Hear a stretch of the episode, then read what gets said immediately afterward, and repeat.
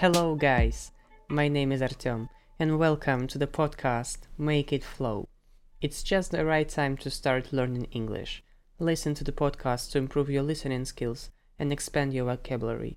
If you experience any difficulties while listening, you don't have to worry, as you will be able to see the script. I feel that you are ready. Let's begin. Nowadays, the need for ongoing education has never been more important than it's now, and it's vital not only for your personal development, but your career development too. Today, we are going to discuss a crucial aspect of continuing career growth and willing to achieve success at work. As you may guess, I'm talking about professional development. First of all, let's figure out what professional development is. It's gaining new skills through continuing education and different career trainings. It can include training and additional qualifications courses, degree programs, attending workshops and conferences, certifications, and even simply learning something new about your field of work. One of the meanings of the word workshop is a meeting in which people discuss and show how to do a job or perform an activity so that everyone can learn. It's vital to do it throughout your career, and we're about to find out why it is so important and how you can stay up to date in your work field. Well, professional development is something that will provide you with an impressive number of benefits. One of the main ones is an ability to open opportunities for career advancement, such as salary increase or promotions. What's more, it's a perfect chance to improve existing skills and acquire new ones, which will definitely help you to stand out among other employees or applicants and prove to the employer that you are someone they can't replace. The word applicant means a person who formally requests something, especially a job, or to study at a college or university. Showing interest in professional development can also signal to your boss that you are ambitious, determined, and self motivated. These characteristics make you almost a perfect worker that company really needs. It's also good to know that it helps to make new connections with different professionals from classes or webinars, develop leadership skills, and explore many new interesting things. However, not only employees benefit from professional development, but employers as well. It can assist them in growing a stronger and more qualified team. Professional development helps employees to feel more confident about their skills, and it also makes them believe that they are valuable to the company, as it's ready to invest in their success. As a result, an employer may get higher levels of job satisfaction and productivity. Job satisfaction is the feeling of pleasure and achievement that you experience in your job when you know that your work is worth doing. Furthermore, providing employees with opportunities for professional development can attract new talented workers who want to make a change for the company. According to the Clear Company, which is the fastest growing talent management system, 61% of job seekers state that professional development is a top consideration when looking for a job and the lack of it is one of the main reasons they decide to leave their jobs. The statistics shows that employee retention rates are 34% higher among companies which offer jobs with professional development opportunities, and employees are more engaged in the work process. Let me explain what is employee retention rate. It's a measure of an organization's ability to keep a stable workforce. It's also obvious that we live in a constantly changing world and it's crucial for the company to keep up with trends and new tendencies. Consequently, employees should acquire the most in-demand skills. According to World Economic Forum, analytical and creative thinking are considered to be core skills, but the next five years, technological literacy, AI skills, and big data skills are predicted to become extremely important as well. Now it's crystal clear that all of the aspects mentioned above may lead to the company development and increasing profits in the future. Depending on the job you have, you may develop professional skills which are connected with your work field through getting new degrees or qualifications at the universities, going to workshops, or enrolling in online courses. Nowadays, there are so many platforms that help you with gaining a new skill. For example, there is an online platform Coursera that offers access to online courses and degrees from top universities around the world.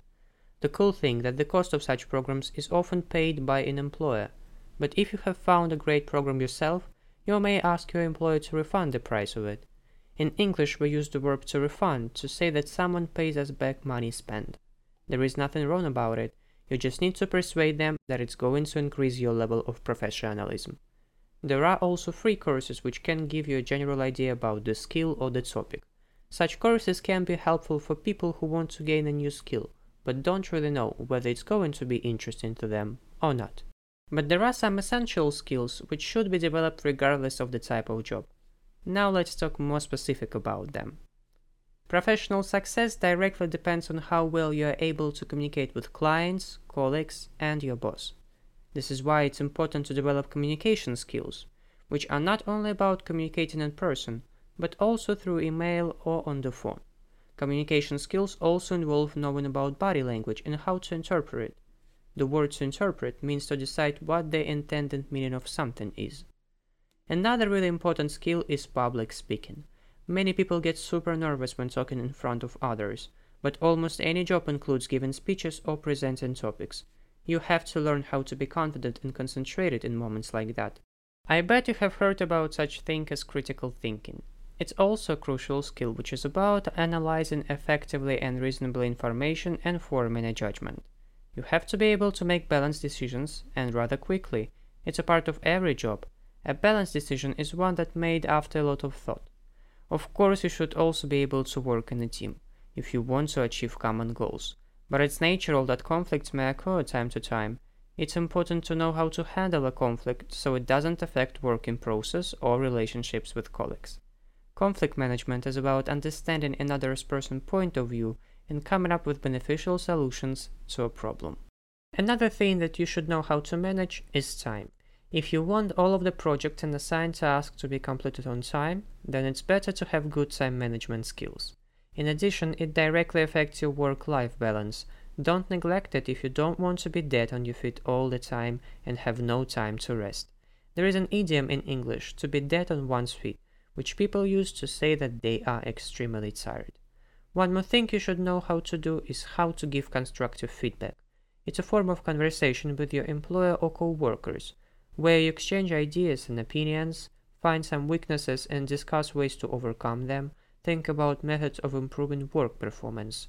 Overall, it may help to promote positive outcomes and build a healthy work environment. Okay, now when you understand that professional development matters, you need to know where begin. First of all, you need to assess where you stand. In English, the verb to assess means to make a decision about a person or situation after considering all the information. Think about job duties that you have and what kind of skills you use to perform them. Are there any skills that you don't have but you realize that it will be beneficial to acquire them? What are some areas where you feel you could improve? Remember that you have to estimate yourself reasonably. Secondly, set goals that you want to achieve in near time. Try to think about a specific goal for example, you need to know Spanish to communicate with potential clients. A goal like learn Spanish isn't really good. Pass DELE exam and get official language certification is much better. One more thing I will tell you just to be sure. You need to set achievable goals. I hope you don't think that you will become a fluent Spanish speaker in two weeks. Thirdly, you should define what kind of steps should be taken to achieve the goals and what kind of resources, programs, courses you are going to use. Finally, revise your plan carefully and make analysis regularly after short periods of time. Make sure that your plan is working for you and you are closer to your goals. If you feel like there is no progress, then think about reevaluating your methods or goals. The word to reevaluate means to consider or think about something again in order to make changes. I do understand that it all sounds really simple, but in reality you may encounter some serious difficulties. So if you feel that you can handle it alone, then think about finding a mentor. It is an individual who acts as an advisor or coach for a less experienced or advanced mentee, providing professional knowledge from a more experienced perspective. Let's figure out who is a mentee. It is someone who is given support and advice about their job by a mentor. Basically, you are a mentee if you need help from someone who is really professional in your work field. So, establishing a good contact with a mentor is a great way to hone professional skills and get invaluable information from someone who has been working in this field of work for many years. Now, there is a logical question. How can I find a mentor? You need to determine what you want to achieve in your work field, examine your professional circle, and find a person who knows your industry really well and maybe even had your position before. Once you have found someone like that, don't be afraid to reach out. Act like with a potential friend, and your relationships will develop over time. Spending time on professional development is only worth time if you do it right. Let's talk about ways to maximize your learning experience. To begin with, know exactly what you want to accomplish. Think about reasons why you are doing this, and don't waste your time on things which seem to be useless and meaningless to you. Also, try out different trainings and methods. It may be that you are comfortable with taking online courses, but it will be also a good experience to take classes offline. What's more, you should apply efforts to learn as much as possible. Be attentive, focused, collaborate with others, find your own learning style, and maximize the value of your training program. Now, about one more thing which is truly important for professional development. You should make learning a habit. If you dedicate time to your development regularly, you are more likely to make a positive, long lasting change, which means continuing for a long period of time. Habit formation in general takes about 60 days, so it's not that difficult. I guess now it's pretty obvious that professional development is extremely significant. Of course, it's great to find a job where an employer provides you with a wide range of opportunities for professional development, but you shouldn't forget that you have to self educate yourself as well. Only when you combine these two things, you are able to reach true success and see real improvements in yourself. Now, it's just the right time for some final words. Keep learning, develop new skills on a daily basis, and always try to become better and better, as there is no limit to perfection. If you do really do your best, then I can guarantee that you will become the best employer ever. Okay, guys, that's it for today. Thank you very much for listening, and I hope you have enjoyed that. Subscribe to the podcast and follow the news, and I'll see you really, really soon. And remember that your English speech is fluent. Just make it flow.